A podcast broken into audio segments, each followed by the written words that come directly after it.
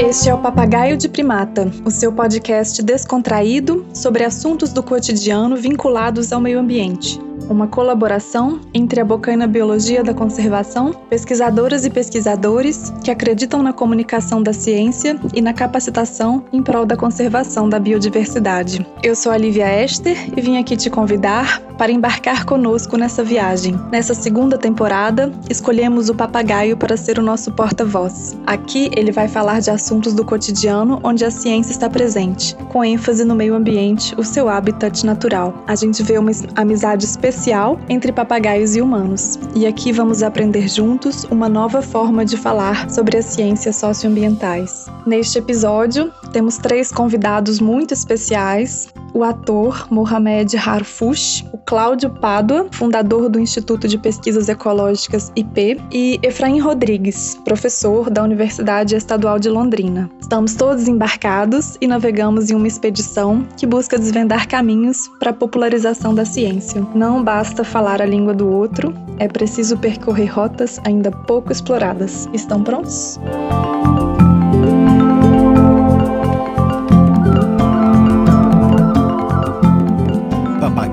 Primata. Ah, gente, olha o papagaio outra vez.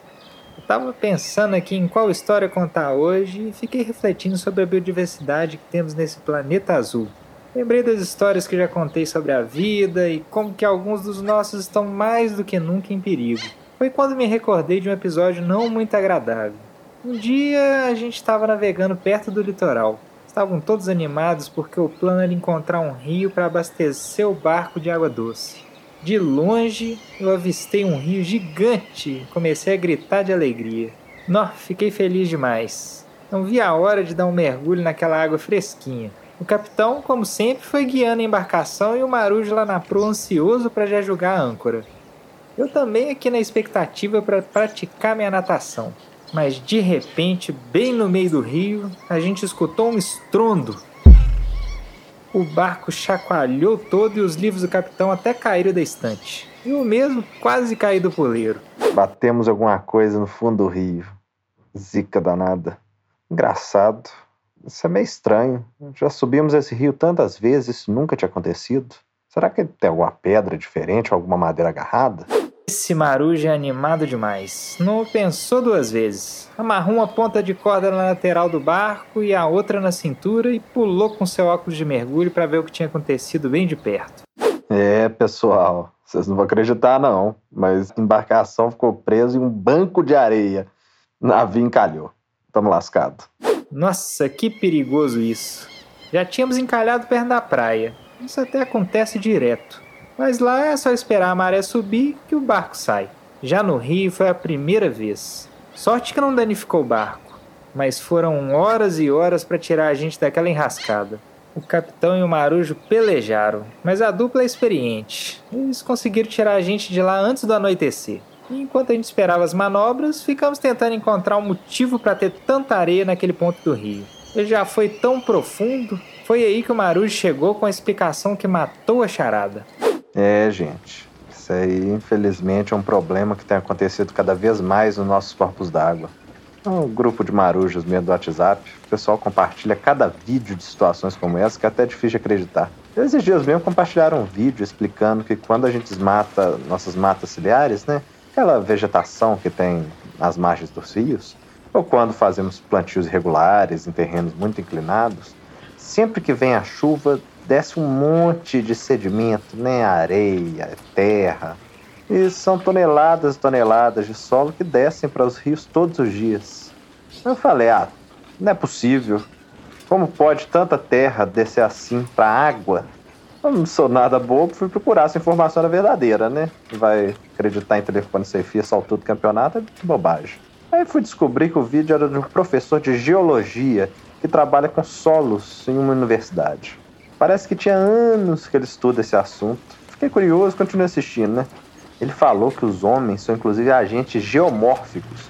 Palavra complicada, né? Mas Isso quer dizer basicamente que a gente transforma a superfície terrestre com tanto de atividade que exercemos. Algumas são propositais, né? como fazer uma terraplanagem aqui, outra ali, para construir uma casa ou estrada. Mas a maioria da terra movida é consequência indireta das nossas ações, sobretudo na agricultura. Tirar o uso natural do solo traz graves consequências. Quando tiramos a cobertura vegetal, por exemplo, para plantar soja, todas as camadas superficiais do solo podem ser carreadas pela chuva. A camada de matéria orgânica é a primeira a ir embora e é ela que é a mais importante para a produção agrícola. E isso não vem de hoje. Li um livro uma vez que tinha umas anotações do naturalista Alexander von Humboldt, lá do início do ano de 1800, na atual Venezuela.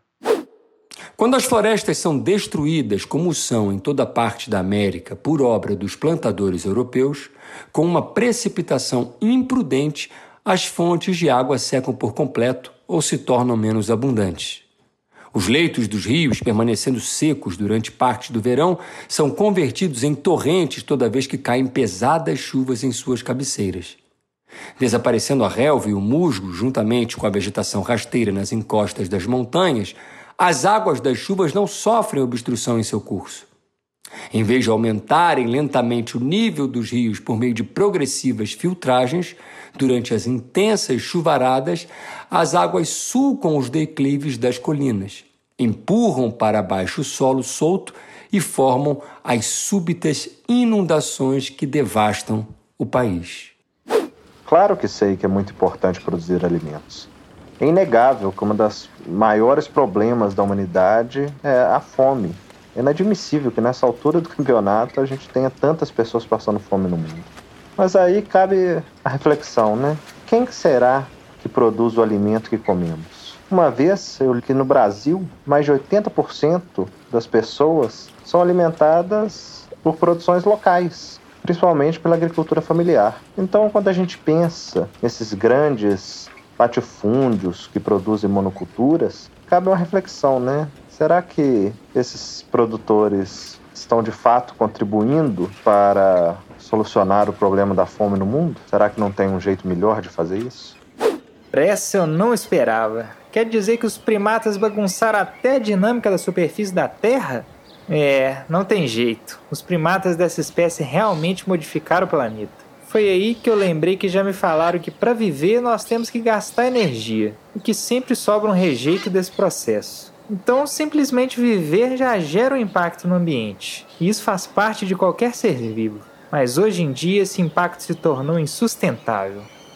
Pois é, nosso impacto nos ambientes naturais é gigante e aumentou muito depois da Revolução Industrial. O aumento da população foi impressionante. Alcançamos um bilhão de humanos no planeta no ano de 1800. Em 1950 já éramos 2,5 bilhões. Em 2000, 6 bilhões. E do 6 para o 7 precisou só de 13 anos. Em breve ultrapassaremos a barreira dos 8 bilhões de pessoas. E além de termos muitas pessoas, o consumo também aumentou drasticamente. Gastamos muito mais recursos hoje do que há décadas atrás. Tem até como contabilizar a pressão do consumo das populações humanas sobre os recursos naturais. Cada habitante da Terra gera um impacto, uma pegada ecológica, que apesar de ter o nome ecológico no nome, ela mede o quanto estamos prejudicando a natureza. Por exemplo, uma pessoa que mora no Catar, que é o país com maior pegada ecológica do mundo, gera em média um impacto cinco vezes maior do que alguém que mora no Brasil. Esse impacto está além da capacidade da Terra de nos fornecer água, alimentos, minerais, para mantermos o padrão de consumo atual, precisamos de 1,75 planeta Terra.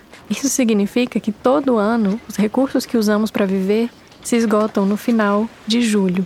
O resto que gastamos entra como uma espécie de crédito negativo para a humanidade. E cada ano que passa, gastamos mais. Em 2019, alcançamos essa data limite no dia 29 de julho, três dias antes do que em 2018.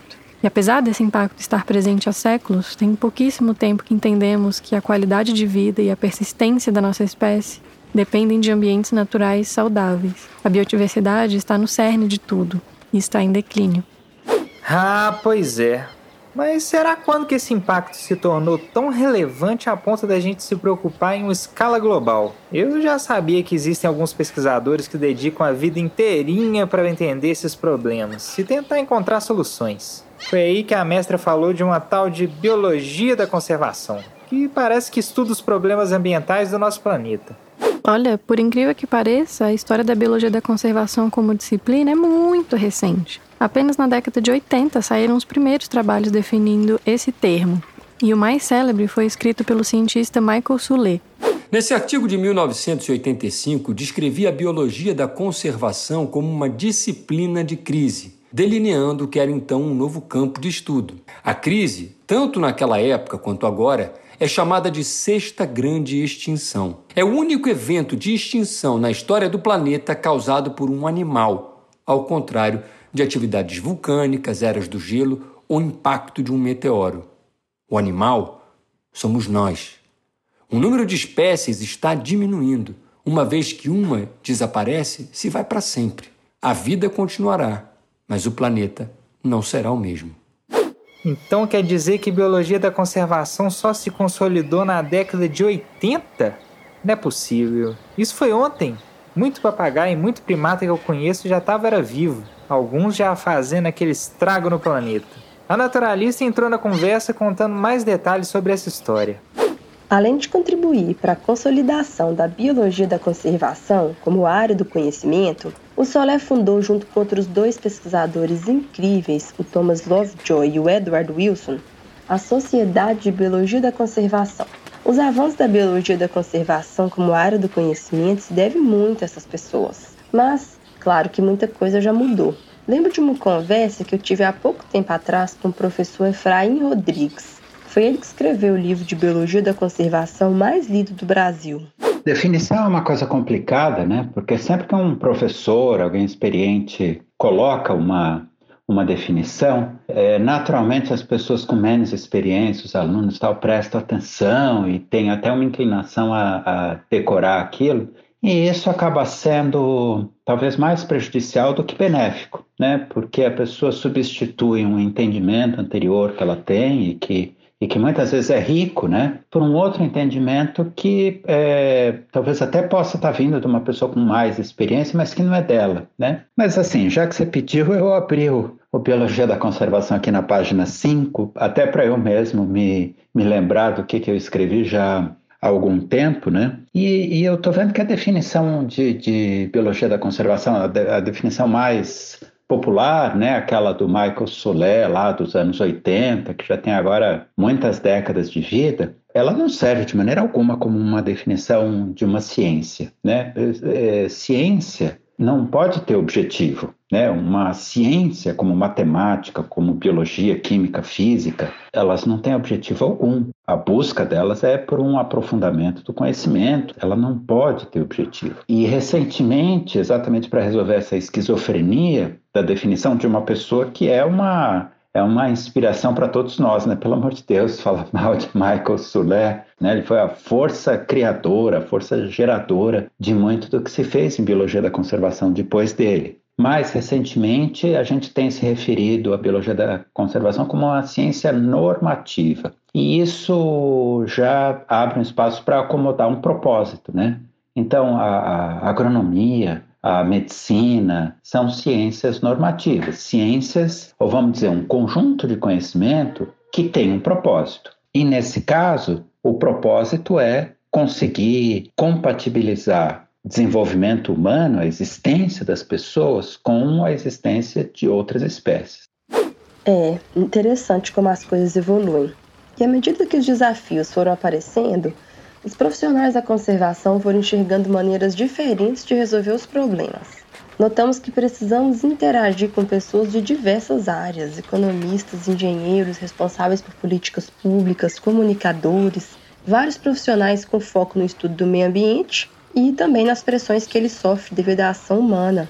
Por isso, hoje sabemos que a biologia da conservação é só um braço de uma área do conhecimento muito maior e que engloba várias disciplinas. E a comunicação entre essas áreas e a sociedade é bem importante.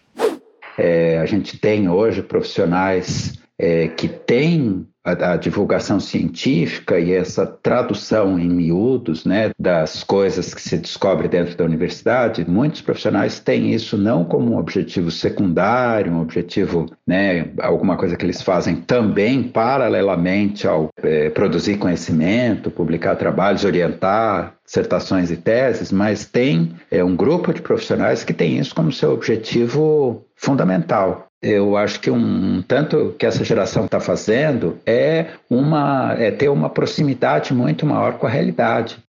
Verdade, né? Vejo que essa tal de divulgação científica tem ganhado muita importância. Ainda mais nesses tempos de negacionismo que não tá de brincadeira. Mas isso é história para outro dia. Então a mestra continuou lembrando os causos.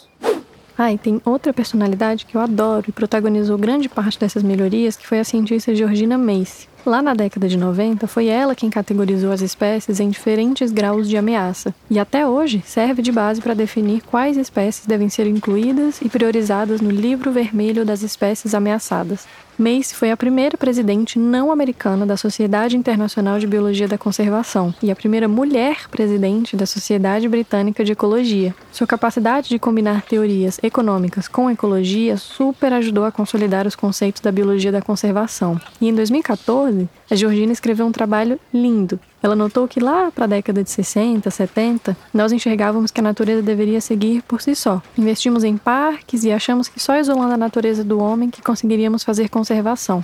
E esse pensamento foi mudando com o passar das décadas. Nos anos 80 e 90, nos dedicamos ao combate das pressões e ameaças às espécies e ambientes. Nos anos 2000, vimos que também temos que considerar o valor econômico da natureza, seus serviços ecossistêmicos, e Georgina disse que desde 2010 começamos a realmente entender que existem relações dinâmicas entre as pessoas e a natureza, e que não faz mais sentido acharmos que não fazemos parte dela. Já alteramos tantas coisas, agora temos que focar na resiliência da natureza, entender como ajudá-la, desenvolver mecanismos para adaptação a situações futuras. Com a mudança de paradigma, agora vemos que a preservação precisa evoluir para manutenção e adaptação. É tudo muito recente mesmo em primatas. Mas falando assim, parece que antes disso não existia nenhuma iniciativa de conservação da biodiversidade e nem preocupação com os problemas ambientais. É claro que o homem se preocupa com os problemas ambientais há milênios. Mas o que temos que lembrar é que esse contato constante entre as populações só veio com a globalização da comunicação e do transporte. Mas antes era difícil conhecer os diferentes costumes e maneiras de enxergar a natureza de cada grupo de Homo sapiens. Muito dessa história se perdeu e se perde até hoje quando as práticas dos povos originários são negligenciadas. Poucas informações ficaram documentadas, mas ainda podemos aprender muito com as culturas que têm essa forte conexão com a natureza. Entre os filósofos, Heráclito chegou à percepção de que a natureza não é estática, imutável, mas está constantemente em mudança ou transformação há mais de 2.500 anos. Ninguém pode entrar duas vezes no mesmo rio, pois quando nele se entra novamente, não se encontram as mesmas águas e o próprio ser já se modificou. Portanto, o real é sempre fruto da mudança. Até podemos arriscar dizer que o fluxo de nutrientes e materiais tem sua base em Heráclito. Ele e outros filósofos eram chamados filósofos da natureza, porque buscavam nela um elemento natural a partir do qual eles pudessem explicar a origem do universo. Em contraste, o Parmênides acreditava que tudo estava em repouso e era imutável. O debate entre as teorias desses dois filósofos foi importante para que se buscasse formas de descobrir a verdade sobre essas questões. Já na filosofia clássica, Aristóteles afirmava que a natureza tinha um propósito, e essa visão utilitarista prevaleceu por muito tempo. Ah, esses filósofos da antiguidade trouxeram tantas contribuições. A gente lembra desses casos porque a história dos pensadores ocidentais é muito bem registrada. Mas existem vários exemplos espalhados nesse mundo de povos e etnias que sofreram com problemas gerados pelo nosso impacto na natureza. Mas também há muitas soluções que podemos aplicar para diferentes realidades. Ao que tudo indica, a árvore da castanha do Pará só tem essa grande concentração na Amazônia nos dias de hoje por causa do manejo das sementes em um período pré-colonial, Durante as migrações, os povos originários plantavam as sementes para ir renovando a produção. Essa ação moldou a paisagem amazônica e o que considerávamos como mata intocada, na verdade é fruto de uma interação super antiga entre o homem e a natureza. Pelo mundo afora, outras histórias de sucesso na conservação deixam a gente cheios de esperança. Tinha uma espécie de falcão lá nas Ilhas Maurício que só restavam seis indivíduos. E usando técnicas de biologia da conservação, o biólogo Carl Jones conseguiu aumentar a população para mais de 400 indivíduos. O manguezal de Matang, na Malásia, conseguiu se recuperar depois de um esforço para o reflorestamento desse frágil ecossistema. No Brasil, o mico-leão preto escapou de desaparecer do seu habitat natural graças a uma série de medidas propostas pelos profissionais da conservação. São inúmeros os casos. É, esse mundo é gigante e não podemos achar que as únicas maneiras de enxergar a natureza e a conservação vêm do modo de vida europeu. Lá nem tem espécies nativas de papagaio, mas pensando nas iniciativas modernas, aquelas que consideram o mundo todo, como será que elas apareceram? A mestre tinha altas coisas para contar. Bom, e aí chegou uma hora que os impactos na natureza começaram a atrapalhar o nosso modo de vida. Começamos então a enxergar que estávamos fazendo estragos irreversíveis. E para tentar reduzir esses impactos, fomos criando várias ferramentas de conservação. Para mim, a mais importante delas é a criação de áreas protegidas. Essa é uma maneira prática de manter lugares que são importantes para a biodiversidade e para a paisagem protegidos. E como não dá para proteger tudo, a gente precisa priorizar a conservação de determinadas áreas. Essa é uma maneira prática de manter lugares que são importantes para a biodiversidade e para a paisagem protegidos. E como não dá para proteger tudo, a gente precisa priorizar a conservação de determinadas áreas. Estou perdendo dias preciosos, estou degenerando em uma máquina de ganhar dinheiro. Não estou aprendendo nada neste mundo trivial dos homens. Devo fugir e sair para as montanhas para aprender as novidades. O Parque Nacional de Yellowstone ele foi criado em 1872, a primeira área protegida desse tipo no mundo. E isso se deu a partir de relatos de diferentes grupos que fizeram expedições para essa região e que se encantavam com o que viam. Além disso, pinturas e fotografias também foram super importantes para demonstrar a beleza do lugar e ajudar a pressionar os governantes sobre a urgência de proteger Yellowstone. O preservacionista explorador John Muir tinha uma relação meio holística com a natureza. Defendia tanto sua proteção quanto também a importância espiritual de desfrutar de uma bela paisagem. Muir escreveu crônicas sobre suas viagens a Yellowstone e sua sensibilidade ao narrar suas aventuras transmitia aos leitores o encanto de estar ao ar livre. E esses relatos ajudaram a esclarecer ao grande público a importância do Parque Nacional, não só pelos seus recursos, mas pela natureza em si. E seus escritos eram tão tocantes que depois influenciaram as pessoas a pressionarem o governo a criar um outro parque nacional, o de Yosemite. Temos aqui, então, a demonstração de como não é necessário estar diretamente ligado à política para exigir mudança, para cobrar, para influenciar. Se você quer transformar o mundo, experimente primeiro promover o seu aperfeiçoamento pessoal e realizar inovações ao seu próprio interior. Estas atitudes se refletirão em mudanças positivas no seu ambiente familiar. Deste modo em diante, as mudanças se expandirão em proporções cada vez maiores. Tudo o que fazemos produz efeito, causa algum impacto. Ah, eu fico feliz demais quando eu ouço falar de primatas que fizeram a diferença para a natureza. Mas parece que ações em prol da conservação ambiental ocorrem há muitos anos. A mestra disse que na maioria das vezes o objetivo principal nem era proteger a biodiversidade, mas os humanos protegem seus lugares especiais há milênios. Existem exemplos de áreas protegidas há muito tempo. Lá na antiga Constantinopla, atual Turquia, a floresta de Belgrado foi criada a fim de proteger fontes de água que abasteciam a região desde 300 anos depois de Cristo. E por incrível que pareça, a floresta resiste até hoje. A Mata Nacional de Bussaco também é protegida desde o início do século XVII pela Ordem dos Carmelitas Descalços em Portugal. Até muros foram erguidos para limitar o acesso à mata, que, segundo os religiosos, era protegida para garantir uma proximidade com Deus. Mas também abrigava o cedro de Portugal, super utilizado para a produção de madeira. Em Portugal também existiam as tapadas, que eram zonas protegidas para servir como local de lazer e de caça pelos monarcas portugueses. Essa prática também foi instaurada em diversos reinos europeus e até asiáticos e acabou preservando a biodiversidade por séculos. Mas fora essas iniciativas indiretas, a degradação ambiental passou despercebido pela maioria dos humanos ao redor do globo. Os impactos aconteciam em escala local e era difícil entender que essas transformações eram um prelúdio de uma crise mundial. Só algumas pessoas diferenciadas, com a mente à frente do seu tempo, que anteviram os impactos que seriam causados pelo homem. O célebre naturalista alemão Humboldt escreveu durante sua viagem à América Central, no início dos anos de 1800, que os efeitos da intervenção humana já eram incalculáveis e que poderiam tornar-se catastróficos se o homem continuasse a perturbar tão brutalmente o mundo. É, já deu para ver que há muito tempo existe essa preocupação de que a natureza está em declínio pela ação dos primatas. A mestra continuou dizendo que até no Brasil já existiam algumas iniciativas. Então, na verdade, as iniciativas no Brasil já devem existir há um tempão. Os povos originários têm uma relação muito forte e muito íntima com a natureza. Vários mitos têm os elementos naturais ocupando o lugar dos deuses. Seus sistemas alimentares, inclusive, podem ajudar os ambientes urbanos a expandir sua restrita base alimentar, incorporando espécies nativas de ervas, grãos e frutas. Mas o que temos documentado vem de depois da invasão portuguesa. Decretos foram criados para proteger as florestas ainda lá no século XVI, poucas décadas depois da chegada das caravelas, mas o motivo era proteger as árvores para manter a construção naval no Brasil. A preocupação por recursos madeireiros era grande, sobretudo nos lugares mais populosos, como Ouro Preto durante o ciclo do ouro. Dom Pedro II mesmo desapropriou inclusive chácaras dos nobres no Rio de Janeiro para criar a Floresta da Tijuca em 1861.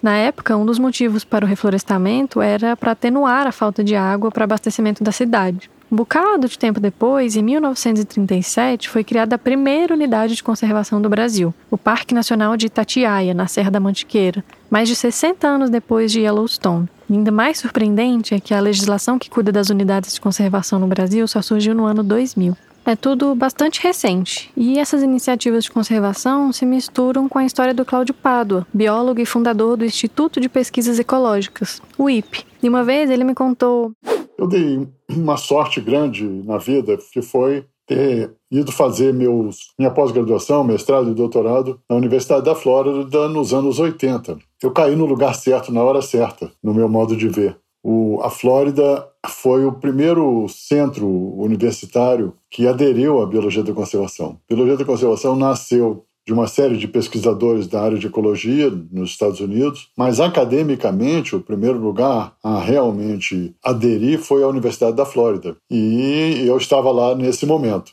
Ah, depois que eu terminei o doutorado, eu vim imbuído de trazer biologia da conservação para o Brasil e fui parar na Exalc, convidado principalmente pelo professor Paulo Kageyama, que também já tinha algumas ideias nesse sentido e tentamos fazer, chegou em seguida o professor Virgílio Viana e tentamos fazer um núcleo de biologia da conservação na, na Exalc. Fui professor convidado por um pouco tempo, mas eu queria criar, porque queria criar um mestrado em biologia da conservação naquele momento, porque estava começando nos Estados Unidos e eu achei que era uma grande oportunidade de começar no Brasil também. A burocracia da Exalc atrapalhou um pouco e eu achei que eu tava, que eu precisava fazer alguma coisa nesse sentido e resolver sair da Exalc e fundar. Eu já, na verdade, eu fundei o IP, é, o Instituto de Pesquisas Ecológicas, é, que é onde eu pude aplicar melhor os conceitos de biologia da conservação. Fundei dentro da Exalc, junto com os professores. Mas quando eu resolvi sair, eu resolvi levar o IP para fora da universidade. E aí muitos dos estudantes que estavam no meu laboratório falaram: Nós vamos junto com você. Havia um interesse muito grande desses estudantes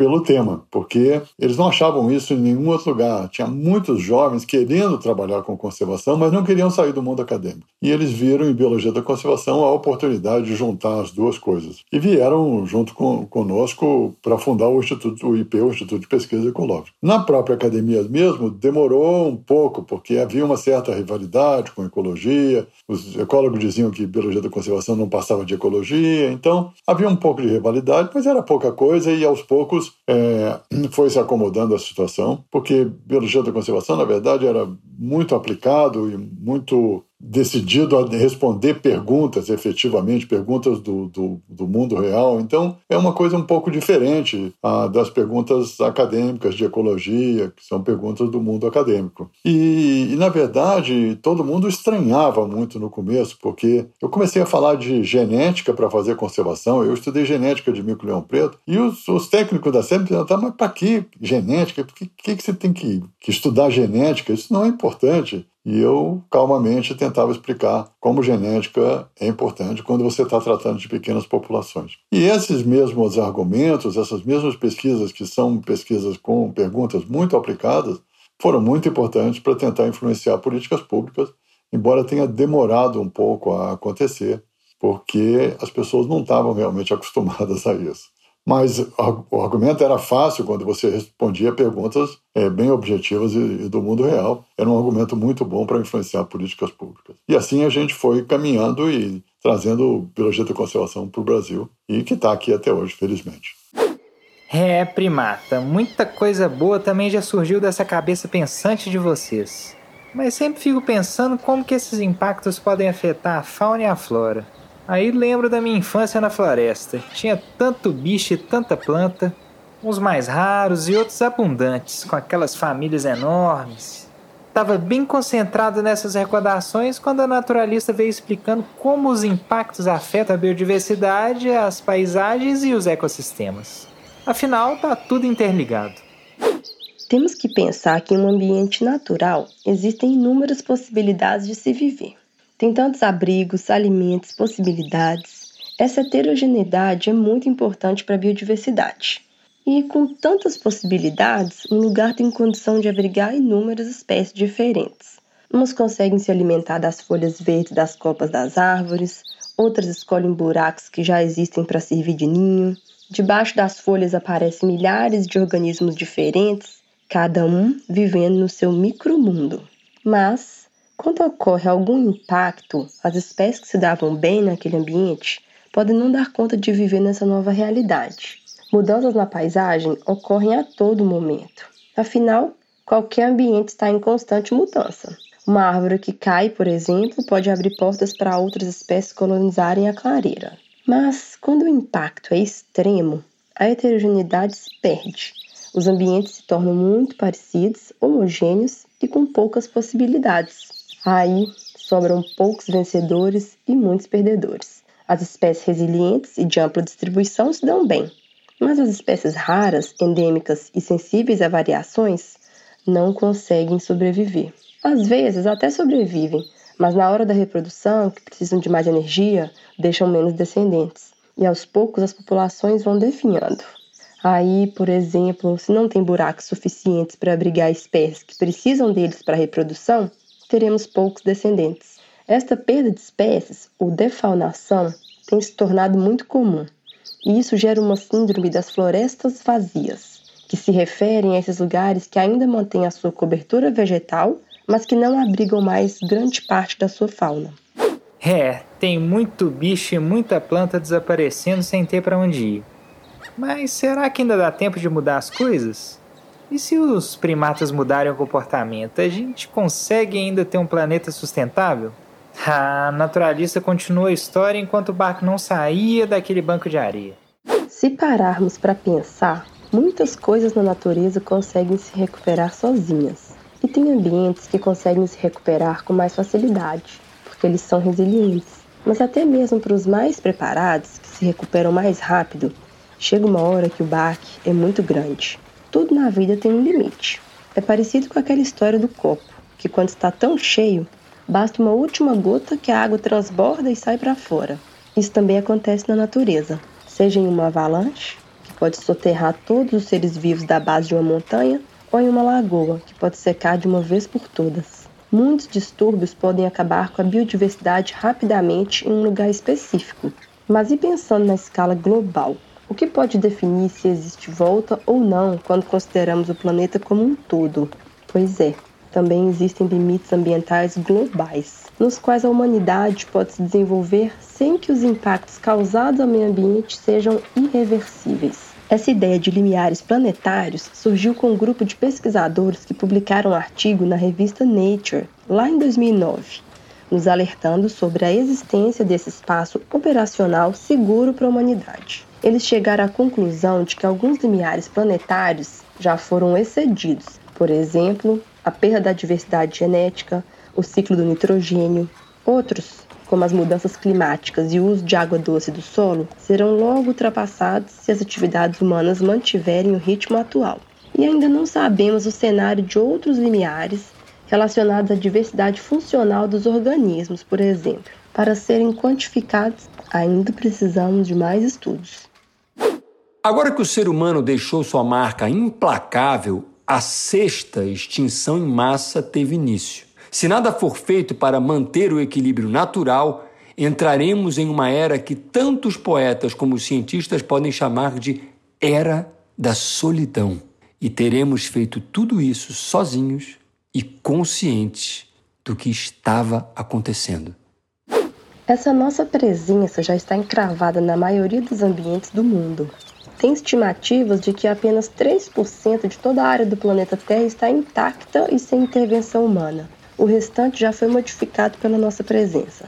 Claro, alguns mais do que outros.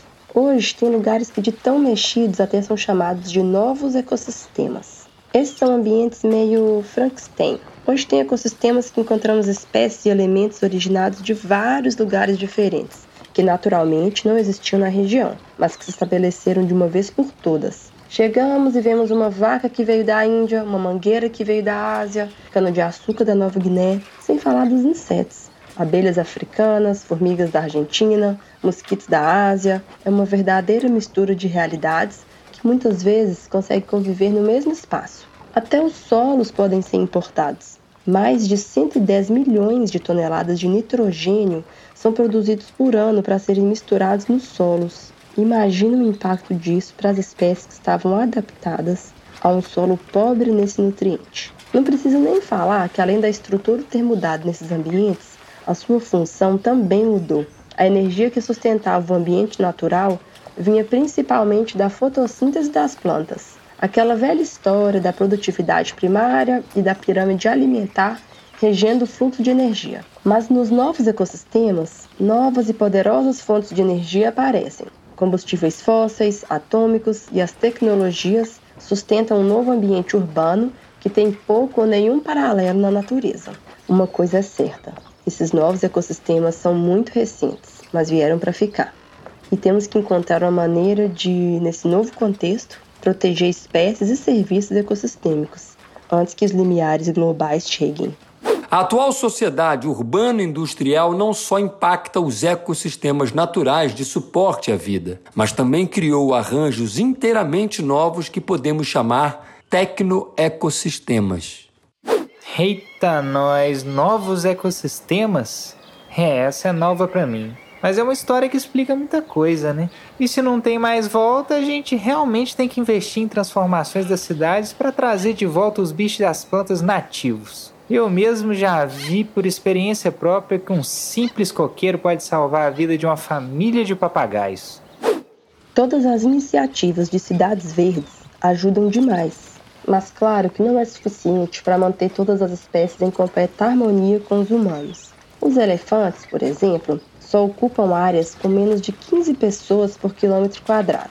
Lugares com muitas pessoas, mesmo que tenham todas as outras condições necessárias, afastam os gigantes orelhudos. Para os animais como esses, ainda precisamos investir nas boas e velhas áreas protegidas, principalmente as de proteção integral. No Brasil, as unidades de conservação, somadas às terras indígenas, ocupam 30% do território. É, é até um número interessante está tipo empatado com a média global, mas apenas 6% é de proteção integral. O resto é protegido, mas passivo de utilização econômica. Não sobra quase nada que realmente não podemos interferir na paisagem. E ainda temos um outro problema: 75% das espécies endêmicas, aquelas que são encontradas em apenas um lugar, estão fora das unidades de conservação. Então, ainda precisamos investir em mais áreas protegidas e decidir o que queremos de fato conservar do que nos resta. E ainda mais importante, lutar para que não haja retrocesso no que demoramos anos para construir. Existem projetos por aí que querem desfazer parques que já foram criados, projetos para liberar mineração em terras indígenas e por aí vai. A vigilância tem que ser constante. É, primatas, eu acho muito estranho que, mesmo com esse tanto de evidências, grande parte de vocês nem liga para os problemas ambientais. Será que não é sempre melhor viver em uma cultura da conservação? O sábio marujo, que estava descansando um pouquinho daquele tanto de manobras, apareceu para dar uns pitacos. Eu sempre fui muito interessado por esse assunto. Acho que minha criação ajudou.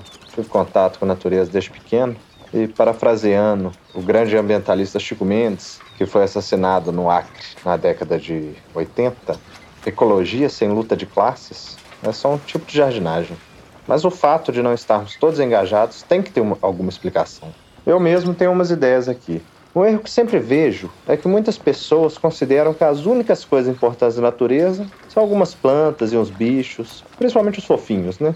Mas, gente, natureza é muito maior do que só biodiversidade. Se focarmos ações de conservação somente na biodiversidade e não na tão plural natureza, perdemos a chance de cativar mais pessoas e fazê-las ter empatia pela causa. Perdemos as relações culturais e como estão ligadas a cada lugar desse nosso país. Afinal, o que queremos de fato conservar? Espécies de animais, plantas, paisagens ou processos? Acaba que acho que é um pouco de tudo, né? Uma outra coisa que deve ter a ver é que a população brasileira sofreu uma rápida urbanização. Hoje, 85% dos brasileiros moram em ambientes urbanos. Então, a gente teve uma redução né, no, no convívio com a natureza.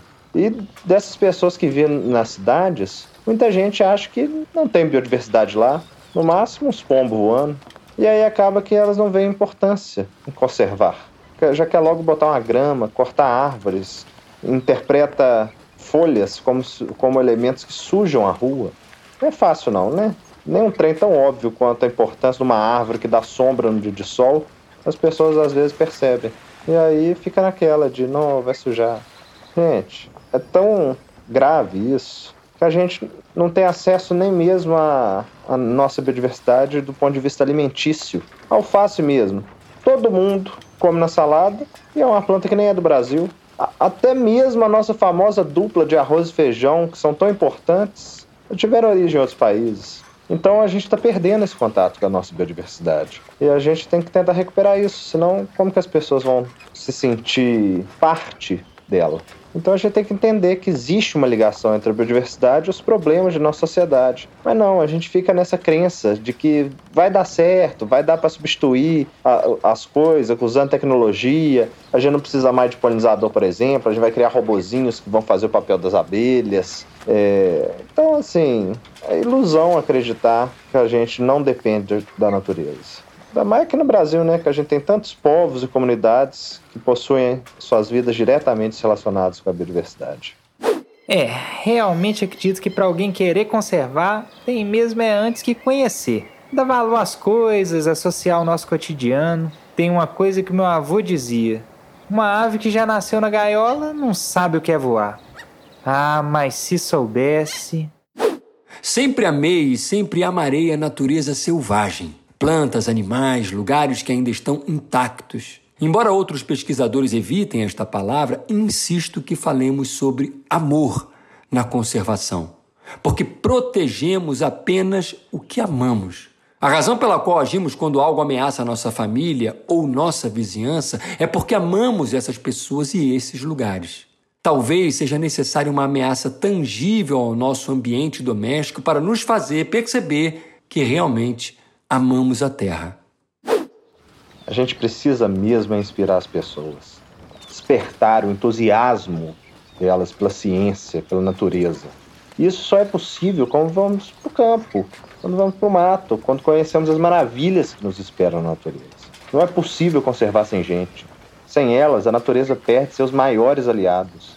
A gente precisa mesmo é dar protagonismo para as comunidades locais, que são quem mais se beneficiam daquelas áreas. Conservação não pode ser feita sem as pessoas que moram no local, sem considerar a realidade em que elas vivem. E para mim, a única forma de incentivarmos uma mudança de mundo é compartilhando conhecimento. Conhecimento compartilhado torna-se sabedoria, gera pertencimento. E uma coisa que vejo que tem muito potencial é a tal da divulgação da ciência. Isso sim pode acelerar essa construção coletiva com o resto da sociedade. Chique demais, né? E olha que tem muito primata que não se sente parte da biodiversidade. Tem uns até que acham que não são bicho. Para mim, não tem coisa mais triste do que quando a gente esquece das nossas origens. Mas também a gente tem que valorizar as muitas iniciativas que têm acontecido, né? Eu mesmo já ouvi falar de algumas dezenas. E isso é importante demais. Cada um fazer sua parte. A naturalista falou para mim uma coisa certa. Tudo começa com motivação. Um primata empolgado vale muito mais do que aquele que acha que está fazendo as coisas só por obrigação. Gente, uma coisa é fato o estado da natureza estaria muito pior sem as ações de conservação. Podem ter certeza que a conservação funciona. É necessário ter esperança que a conservação é possível, porque temos muitos exemplos de sucesso. E motivar as pessoas é fundamental. Isso é verdade demais. Qualquer pessoa pode fazer conservação, até mesmo dentro de casa. Quando vamos ao supermercado, na escolha dos produtos para comprar, tentando priorizar aqueles da região que possuem uma cadeia produtiva mais respeitosa né, ao meio ambiente. É, quando a gente separa os resíduos para reciclagem, quando a gente apaga uma luz, evita de gastar uma água desnecessária. Tem várias formas que cada um pode fazer a sua parte no dia a dia. Outro dia mesmo fiquei super feliz quando um parente disse que tinha colocado na casa dele um reservatório para aproveitar água de chuva. A gente aqui no barco é muito preocupado com isso, né? A água doce aqui vale ouro. Então a gente tem que explorar pequenas soluções. E são essas pequenas coisas que geram uma mudança, que pode ser o começo de uma transformação muito maior. E aí, com o passar do tempo, a gente vai se sentindo o dever de exercer ainda mais a nossa cidadania, participando de audiências públicas, de grandes empreendimentos que chegam para se instalar em nossa região, a gente lutar pelos nossos direitos a um meio ambiente equilibrado e até mesmo participando mais ativamente das políticas públicas. Mas para isso, o primeiro passo é escolher bem nossos candidatos. E aí, muitas vezes a gente vê que todo mundo só discute prefeito, governador, presidente, mas o legislativo, né, dos vereadores, deputados estaduais, federais, senadores, são tão ou até mais importantes, porque ninguém discute eles. E lá em casa, político só ganha nosso voto se mostrar que entende a importância de encontrar soluções e respostas para problemas que afetam o meio ambiente e a natureza. A gente precisa investir nessa transformação socioambiental enquanto sociedade. O Pontal do Paranapanema, onde a gente trabalha há muitos anos, é um local, foi uma grande reserva e ainda é, nunca deixou de ser, mas que foi ocupada durante os anos é, 50, 60, por aí. E ela foi ocupada por grandes fazendeiros. E depois, já nos anos 90, 80, 90, ela foi ocupada pelo Movimento Sem Terra. Depois da ocupação do Movimento Sem Terra, o governo de São Paulo resolveu que ia criar um decreto para resolver a situação fundiária e ia fazer acordos com os fazendeiros. O Estado estava processando eles por invasão da grande reserva e ia ceder terra em troca de, de uma, uma desistência de disputa e cessão de terra para a reforma agrária. Eu, inconformado com isso, fui falar com a diretora do Instituto de Terra do Estado de São Paulo. E disse a ela que era um absurdo ela fazer isso, porque aquilo ainda era uma grande reserva. E ela me disse: Olha, Cláudia, eu estou envolvida com, com assuntos sérios, sociais, e isso é um. Tem morte, tem disputa de terra, essas coisas. Você vem falar de meio ambiente numa hora dessa? Eu falei, claro, eu acho que você teria que dividir social e ambiental para ter um espaço para cada um. Ela não se conformou e eu falei que iria processá-la. Ela disse que se eu processasse, ela ia me acusar de estar parando a reforma agrária. E eu saí dali extremamente chateado de São Paulo, na São Paulo capital, peguei um ônibus e da Andorinha, que era um ônibus da Andorinha, e fui amanhecer em Teodoro Sampaio. Fui direto na cooperativa do, dos assentados da Reforma Agrária, a COCAN, e fui falar com o líder naquele momento, que era o José Rainha Júnior. Eu fui recebido por ele, muito bem recebido, expliquei a situação e ele me disse assim: Não, mas eu gostaria muito de plantar árvores, eu vou precisar plantar muita árvore. Você topa plantar árvore junto comigo? Eu falei: Você quer isso? Ele falou: Eu quero muito. E aí ele me deu uma mão, nós, nós um aperto de mão e selamos uma espécie de compromisso ali, que depois a gente formalizou de, de alguma maneira por escrito, mas foi selado ali, e daí para frente uh, o Movimento Sem Terra, o MST, que atua na região, e nós, o IP, o Instituto de Pesquisa Ecológica, temos trabalhado, eh, não o movimento, mas os assentados da reforma agrária, temos trabalhado continuamente em conjunto, restaurando florestas no Pontal do Paranapanema. E já lá se vão quase 20 anos que isso aconteceu. Então, é, o social e o ambiental têm que andar juntos e o econômico também. Massa, primata. Parece que a mudança de comportamento é o segredo. Mas cá para nós. Eu acho um pouco de ingenuidade achar que também só as mudanças pontuais no modo de viver são suficientes. O capitão me disse uma vez que essa transformação vai além de simplesmente mudar o nosso comportamento. Essa transformação vai além de simplesmente mudar o nosso comportamento. Claro que fazer a sua parte já é ótimo, mas a pressão por mudança tem que ser também no sistema como um todo. A culpa por impactos não pode ser julgada apenas nas atitudes do dia a dia das pessoas. Os grandes empreendimentos também são responsáveis por boa parte dos impactos no meio ambiente. Então, não se trata apenas de educar as pessoas, temos que mudar a forma de fazer política, de ver a política. Tem um lema que eu gosto bastante: ciência e política para a natureza e para as pessoas. Essa ideia é de um grupo formado por vários países, que criaram a plataforma intergovernamental sobre a biodiversidade e serviços ecossistêmicos.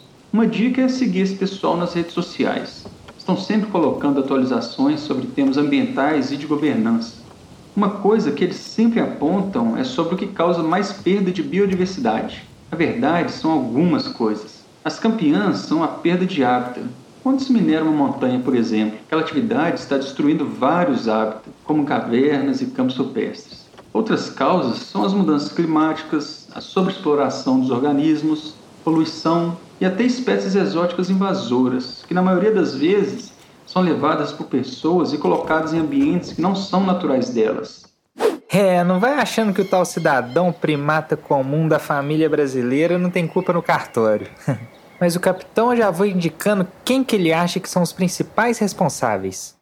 Para falar a verdade, vários desses impactos que acabei de citar estão relacionados aos grandes empreendimentos, que devastam áreas naturais e muitas vezes não conseguem mitigar os impactos. Acontece que, mesmo sabendo que a instalação de um empreendimento pode causar muito impacto, ele vai lá e consegue se instalar. Aí é o mercado quase sempre falando mais alto, né? Mas isso é um reflexo da sociedade. Não adianta achar que empresas vão mudar o comportamento se não tiver uma pressão social, buscar mudança de fora. Então temos que mudar nossa forma de avaliar essas questões.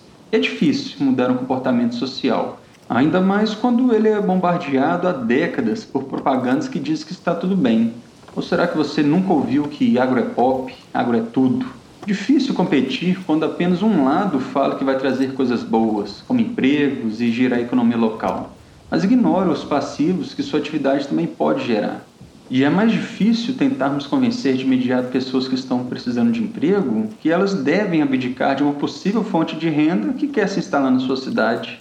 Acho que o problema nesses casos é que falar de conservação e de sua importância é um exercício contínuo, duradouro.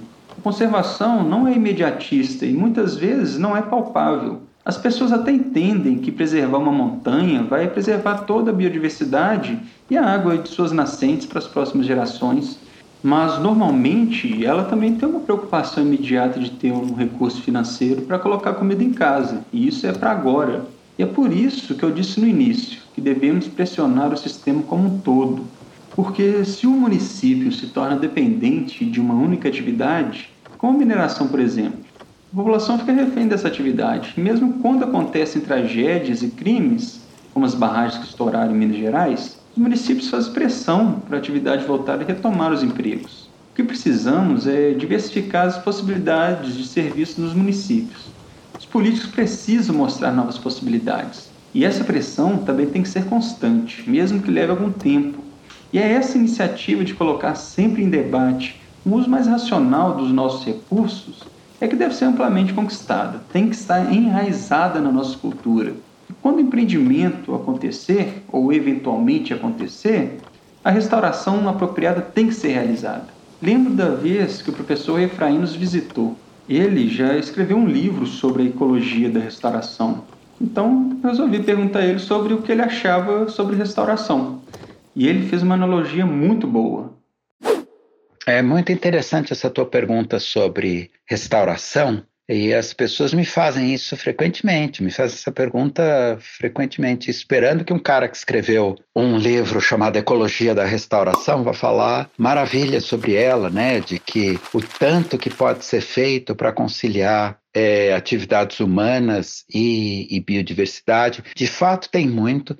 De fato, isso está lá no livro, mas eu gostaria muito que as pessoas encarassem a ecologia da restauração, seja a área, ou seja esse livro-texto que eu escrevi aí, da mesma forma que elas encaram tomar glicose na veia. Estando a pessoa doente, claro que tem que tomar, e é claro que tem jeitos de fazer isso, jeitos bons e jeitos ruins, e é melhor que seja feito do jeito bom, obviamente, né? Mas tomar glicose na veia não é algo que a gente procure ou que a gente ache positivo positivo. Né? O que a gente acha positivo é a pessoa, obviamente, não precisar tomar glicose na veia e todos os esforços devem ser feitos nessa, nessa condição. Né? É como um plano B. Né? Colocamos a restauração como um plano B. Tendo dado tudo que tem que dar certo antes, tendo dado errado, aí se usa o, o plano B. As soluções são as mesmas de sempre, né? É pressão política, pressão econômica, e assim os empresários irão, talvez, né,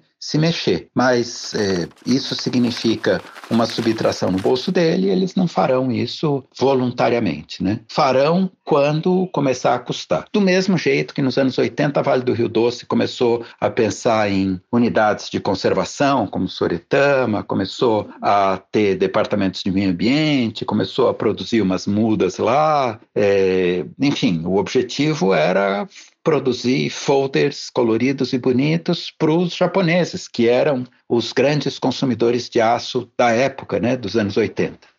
Uh, até onde eu sei, os consumidores chineses não são tão exigentes quanto os japoneses, né? Mas a, a Europa, como consumidora de commodities brasileiras, Estados Unidos também, é, existem mercados exigentes, né? E são eles talvez a via para a gente produzir essas commodities, seja minério de ferro, seja soja, seja outras que a gente produz e que degradam bastante, né? Com melhores critérios em relação à conservação e exigindo menos restauração. Bom, enquanto isso não se resolve, certamente, né, que tem muito a fazer sobre restauração nos âmbitos físicos, químicos e, e, biológicos, e é claro que tem que ser feito. Né? É claro que é muito melhor tomar glicose na veia, o soro, enfim, do que morrer desidratado, né? Claro. Esse tipo de debate não pode ficar só entre empreendedor e órgão público. Ele deve ser ampliado para toda a sociedade. E mesmo que ainda tenhamos audiências públicas, elas são muito pontuais. Esse tipo de conversa deve ser mais constante.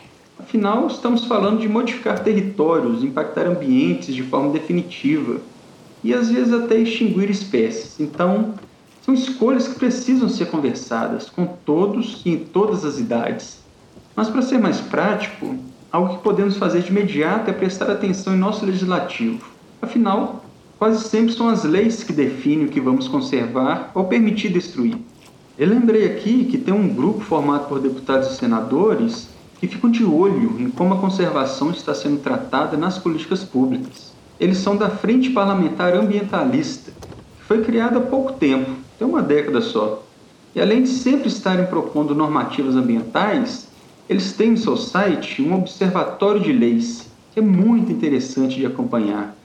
Nele, a gente consegue navegar por vários temas ambientais, como agrotóxicos, água, fauna, mudanças climáticas, entre outros. E em cada um desses temas, eles colocam quais as normativas que estão sendo propostas qualquer político e fazem uma avaliação se a normativa foi pensada para contribuir com o meio ambiente ou se o político está com uma proposta para flexibilizar ainda mais os impactos em nossa natureza. Recomendo a todos acompanharem de perto, ter esse costume e interesse de saber como estão tratando nossas políticas públicas ambientais. Em todas as coisas da natureza existe algo de maravilhoso. Não é fácil fazer conservação. Já sabemos que a grande riqueza do Brasil é a sua biodiversidade e temos que começar a agir baseado nessa evidência. A vontade política só vem com a demanda da população e isso começa na escolha do voto. É, primatas, finalmente o nosso barco desencalhou. Ufa! Nos safamos dessa, mas que caminho longo temos para percorrer, não é mesmo? Mas de verdade, desistir não é opção. Desistir seria um atestado do fim da esperança. E ela, ela não pode morrer nunca. Mas uma coisa é certa, a diversidade biológica está mesmo criticamente ameaçada. E não tem escapatória. Todo mundo precisa buscar alternativas sustentáveis para tentar conciliar nossas necessidades com as outras formas de vida do planeta. Tá na hora da mudança. E a hora de mudar é agora, é hoje. E para finalizar essa nossa conversa, tá na hora do querido escrivão relembrar umas boas histórias. Ahoy, primatas! Ai, desculpa a garganta arranhada, gente. Ah, estava tirando um cochilo aqui no porto. Nessas horas eu acabo aproveitando para descansar e, como vocês já notaram, dar uma relembrada nas nossas jornadas. E que jornadas! Têm sido maravilhosas e enriquecedoras as nossas viagens e expedições. Me sinto muito sortudo pela oportunidade de estar a bordo desse barco. Bom, para ajudar minha cuca nessa árdua missão de recordar logo depois de acordar, deixa eu dar aquela olhadela no meu já mundialmente famoso diário de bordo. Um minutinho, deixa eu ver. Ah, ah é, aqui está. Um dos últimos capítulos é A Admirável História da Vida. Nossa, o que falar da vida, não é mesmo? Sem a vida eu não poderia nem mesmo falar da vida. Isso porque eu não teria vida. E também não existiria vida para a gente poder falar sobre. Ai, ai, ai, tô ficando muito confuso. Deixa eu ir direto ao assunto para eu não me confundir mais. Muito interessante o professor Romeu falando que propriedade fundamental e distintiva da vida e dos seres vivos é a plasticidade. Segundo o próprio professor Romeu, essa plasticidade é a ginga, o jogo de cintura. Olhando por esse lado, parece que nós, os brasileiros, somos o povo mais vivo do mundo. Ginga e jogo de cintura é com a gente mesmo. Por aqui, essas são qualidades até de quem não sabe dançar. Gente, eu que fiquei estarrecido descobrindo pelo cozinheiro que a chance de ganhar na loteria é de 1 em 50 milhões. Tudo bem, talvez esse seja um evento até mais provável que o surgimento da vida. Mas eu não tenho tempo nem dinheiro suficiente para fazer ele acontecer. Acho que já passou da hora de eu parar de descer em todo o porto para fazer minha fezinha. Olha, quem falou que não faz sentido escolher a explicação mais complexa se podemos explicar da maneira mais simples, esqueceu de avisar para todo mundo. Já leram uma decisão judicial? Não, não é fácil de entender, eu garanto, mas é a vida. Ah, é, a vida. Fiquei muito feliz de saber que todos os seres vivos são importantes e que nessa jornada da vida estamos todos no mesmo barco. O problema é que parece que os humanos estão fazendo furos no casco, pensando que só as espécies que estão no porão vão deixar de existir. É bom lembrar que quando um barco afunda, até quem está no convés acaba afundando junto. E não é que teve um pessoal aqui da tripulação que saiu para explorar o oceano de submarino?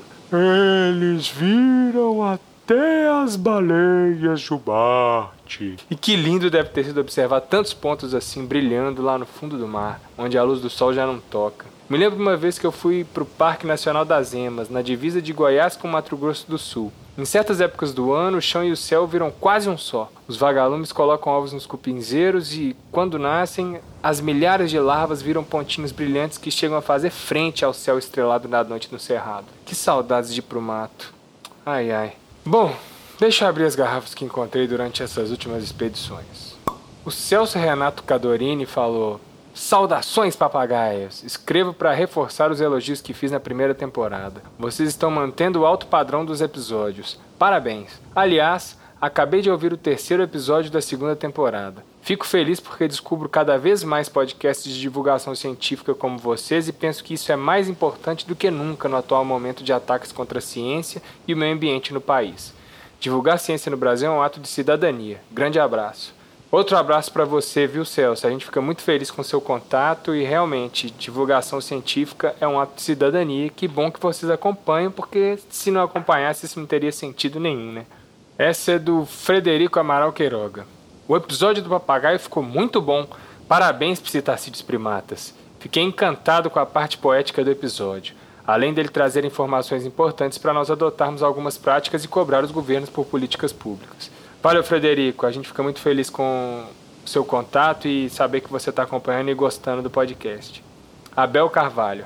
Escutei o episódio sobre os oceanos e adorei a parte dos tubarões. Mesmo estudando biologia e vendo muita palestra sobre, eu tenho muito medo desses animais.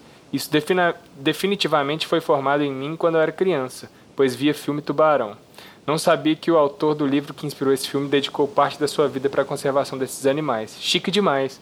Pois é, Bel, muito legal, né? É, tem gente que só de escutar o tan tan tan tan tan tan tan tan, tan já sente um frio na espinha, né? Mas esses animais são muito especiais. A Bia Robb falou: Como prometido, voltei para falar o que eu achei do podcast e vocês estão de parabéns. Essa temporada temática está muito interessante com assuntos importantes a serem discutidos. Acompanho a Bocaina desde 2017, quando assisti os vídeos do canal no, do YouTube para a prova do mestrado. E hoje, como mestre em conservação da fauna, não podia deixar de escutar esse podcast. Continuem com um lindo e interessante trabalho. Bia, bom saber que você acompanha há tanto tempo, muito legal saber que é, a Bocaina foi parte importante aí na sua formação. Parabéns pelo título de mestre. E a Júlia Galo falou: Ficou muito bom o episódio 6, vocês estão de parabéns. Vocês que estão de parabéns com essa interação toda, né, gente? Cada mensagenzinha dessa é uma alegria para toda a tripulação. Por isso, Se você, primata, está gostando das nossas histórias e quiser conversar com a gente, envie uma mensagem. Sinal de fumaça, código Morse, mensagem na garrafa.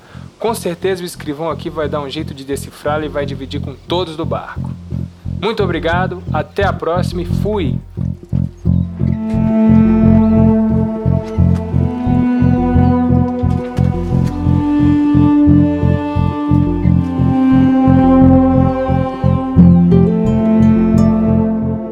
Foi mais um episódio da segunda temporada do Papagaio de Primata. Neste barco, trazemos a ciência de forma contextualizada, sempre buscando falar de assuntos do cotidiano vinculados ao meio ambiente. Quinzenalmente, às sextas-feiras, lançaremos novos episódios. Se liga com a gente! Esse roteiro foi idealizado pelo Lucas Perillo, Felipe Fonseca e Ana Monteiro, com a colaboração de todos os pesquisadores e pesquisadoras que integram o podcast. Nossa equipe é formada por biólogos e biólogas que se comprometem com a popularização das ciências socioambientais. Os personagens da tripulação ganharam vida pela voz de Lucas Perillo, interpretando o papagaio, Matheus Carvalho, como o marujo, Ana Monteiro, como a mestra do navio, Luísa de Paula, como a naturalista, Felipe Fonseca, como capitão, e o Pedro Tauti, como escrivão. Contamos com a participação especial do ator Mohamed Harfouch. Ele interpretou nove passagens. O relato de Alexandre von Humboldt sobre as suas viagens naturalistas na América Latina, as falas do Dalai Lama sobre a nossa força de mudar o mundo, de Edward Wilson sobre a sexta extinção, as duas falas de Michel Soulet sobre a biologia da conservação, e ainda as frases do filósofo Heráclito sobre a mudança das coisas, do explorador John Muir sobre o aprendizado no campo, do professor Zev Naver sobre os tecnoecossistemas e do filósofo Aristóteles sobre as maravilhas da natureza. Mohamed encerra sua participação com uma frase de William Shakespeare. Pois a natureza não nos faz crescer apenas em forças e tamanho. À medida que este templo se amplia, se amplia dentro dele o espaço reservado para a alma e para a inteligência. Tivemos ainda duas outras participações especiais: a do Cláudio Pádua, administrador de empresas, conservacionista, professor aposentado da Universidade de Brasília e fundador do Instituto de Pesquisas Ecológicas IP, e de Efraim Rodrigues, professor da Universidade Estadual de Londrina e escritor de diversos livros, sobretudo o Biologia da Conservação e o Ecologia da Restauração. A composição do tema e a edição são da Som do Cosmo, Agradecemos imensamente aos parceiros, amigos e familiares que contribuíram com doações para viabilizar essa etapa de criação do episódio. O nome de todos está no nosso site como forma de agradecimento. Não se esqueça de entrar no nosso site www.biologiadaconservação.com.br barra papagaio de primata. Sempre criamos uma página exclusiva para cada episódio com todas as referências, sugestões de leitura e vídeos complementares. Visite a nossa multiplataforma para mais informações sobre ciência, meio ambiente e sociedade. Claro, nós sempre queremos ouvir de você, primata. Tá gostando? Tem críticas? Sugestões? Manda um e-mail pra gente no papagaiodeprimata@biologiadaconservação.com.br ou deixe seu comentário diretamente na página do episódio. O podcast Papagaio de Primata é organizado pela Bocaina Biologia da Conservação, em parceria com pesquisadores e pesquisadoras que acreditam na comunicação da ciência e na capacitação em prol da conservação da biodiversidade.